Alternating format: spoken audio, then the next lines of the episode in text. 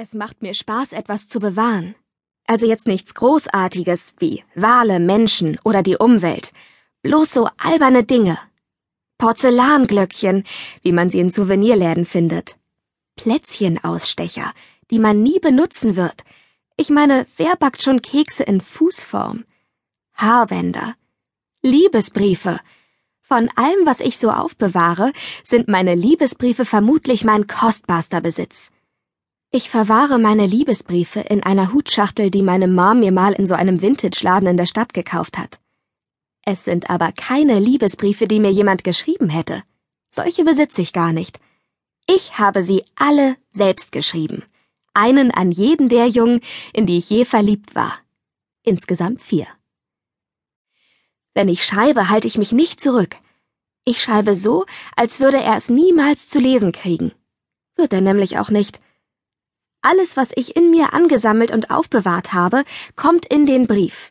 Jeder geheime Gedanke, jede genaue Beobachtung. Wenn ich fertig bin, verschließe ich den Brief, adressiere ihn und lege ihn in meine blaugrüne Hutschachtel. Streng genommen sind es auch keine richtigen Liebesbriefe. Die Briefe schreibe ich, wenn ich nicht mehr verliebt sein will. Zum Abschied denn nachdem ich so einen Brief geschrieben habe, verzehrt mich meine alles verzehrende Liebe wenigstens nicht mehr. Ich kann wieder in Ruhe frühstücken, ohne mich zu fragen, ob er wohl auch so gerne Bananenscheiben auf seinen Cheerios mag. Ich kann wieder Liebeslieder mitsingen, ohne sie für ihn zu singen. Wenn Liebe sowas wie Besessenheit ist, dann sind meine Briefe für mich die Teufelsaustreibung. Meine Briefe machen mich frei. Zumindest in der Theorie. Josh ist Margos Freund. Aber man könnte sagen, unsere ganze Familie ist ein bisschen in ihn verliebt. Schwer zu sagen, wer von uns am meisten. Bevor er Margos Freund wurde, war er einfach nur Josh. Er war immer schon da. Wenn ich immer sage, dann stimmt das vermutlich nicht. Er ist erst vor fünf Jahren nebenan eingezogen, aber es fühlt sich an wie immer. Mein Dad liebt Josh, weil er ein Junge ist und Dad sonst ständig von Frauen umgeben ist. Daddy ist Frauenarzt und zufällig auch noch Vater von drei Töchtern. Das heißt, Mädels, Mädels, Mädels, von morgens bis abends. Außerdem mag er Josh, weil Josh Comics mag und mit ihm angeln geht. Kitty liebt Josh, weil er mit ihr Karten spielt, ohne sich zu langweilen. Zumindest zeigt er es nicht. Wenn ich sagen müsste, wieso Margot ihn liebt, dann würde ich vermutlich sagen, weil wir alle ihn lieben. Wir sind im Wohnzimmer. Kitty ist dabei, Hundebilder auf einen riesigen Bogen Pappe zu kleben. Um sie herum lauter Ausschnitte aus Zeitschriften und Papierschnipsel. Sie summt vor sich hin, dann sagt sie, wenn Daddy mich fragt, was ich mir zu Weihnachten wünsche, sage ich einfach, such dir einen von diesen Rassen aus, egal welche, und ich bin wunschlos glücklich. Margot und Josh sitzen auf der Couch. Ich liege auf dem Boden vor dem Fernseher. Josh hat eine große Schüssel Popcorn gemacht, der ich mich hingebungsvoll widme. Händeweise. Gerade kommt eine Werbung für ein Parfum. Ein Mädchen läuft durch die Straßen von Paris, in einem orchideenfarbenen Neckholderkleid, das so dünn ist wie Seidenpapier. Was würde ich nicht dafür geben, dieses Mädchen zu sein, das im Frühling in so einem seidenpapierdünnen Kleid durch Paris rennt? Ich setze mich so plötzlich auf, dass ich mich an einem Stück Popcorn verschlucke. Zwischen einem Husten und dem nächsten sage ich, Pass auf, Margot. Wenn ich Osterferien habe, treffen wir uns in Paris. Margot kriegt sofort leuchtende Augen. Glaubst du, Daddy lässt dich? Klar, Paris ist schließlich Kultur, da muss er mich lassen. Andererseits, ich bin noch nie allein geflogen und noch nie in einem anderen Land gewesen.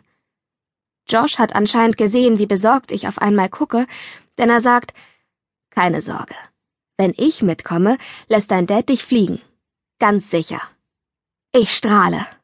Oh ja, wir können in Hostels übernachten und uns nur von Törtchen und Käse ernähren. Und was ist mit mir? nölt Kitty. Ich winke lässig ab. Du bist noch zu klein, um in einem Hostel zu übernachten. Sie kriecht zu Margot hinüber und setzt sich bei ihr auf den Schoß, obwohl sie schon neun ist und damit zu alt für sowas. Margot, du lässt mich mitkommen, ja? Vielleicht könnte man ja richtige Familienferien daraus machen, sagt Margot und gibt ihr einen Kuss auf die Wange.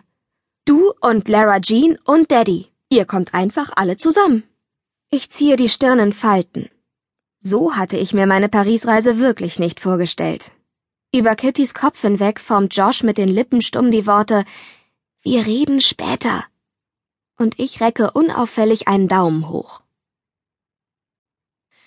Später am Abend, als Josh längst gegangen ist und Kitty und unser Dad beide schlafen, sitzen wir beide noch am Küchentisch.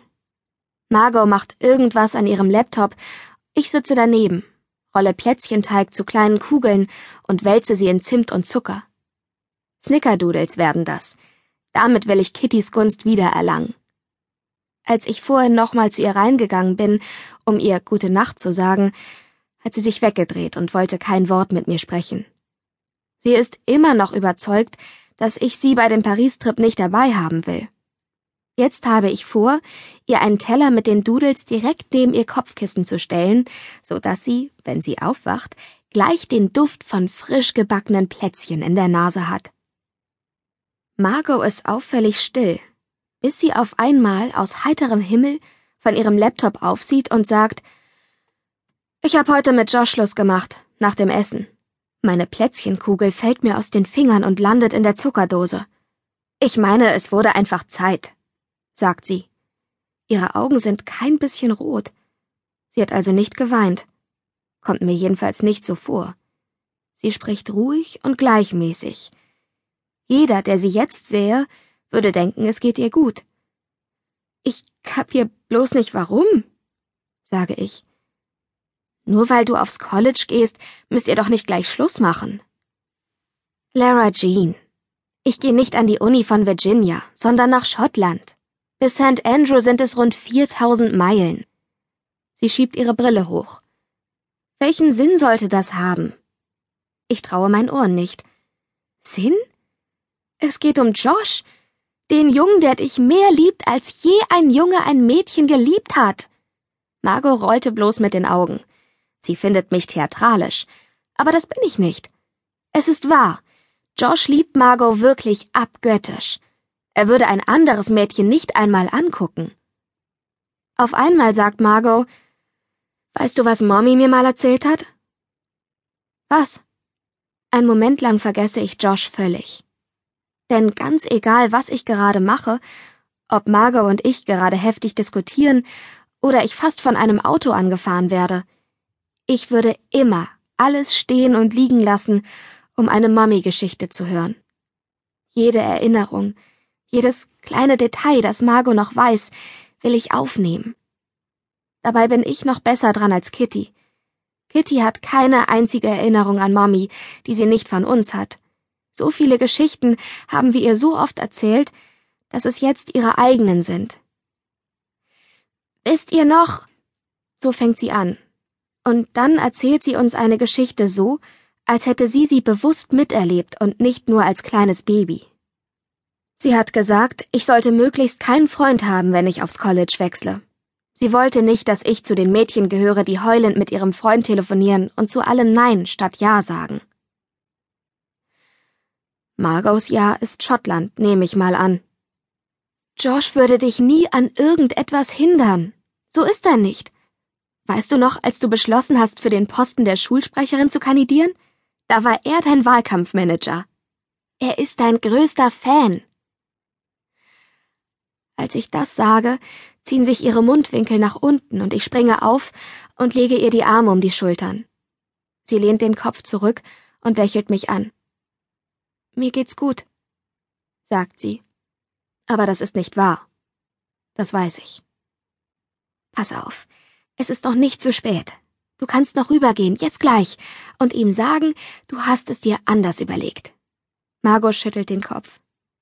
Es ist aus und vorbei, Lara Jean. Ich lasse sie los, und sie schließt ihren Laptop. Wann kommt das erste Blech aus dem Ofen? Ich hab Hunger. Ich schaue auf den magnetischen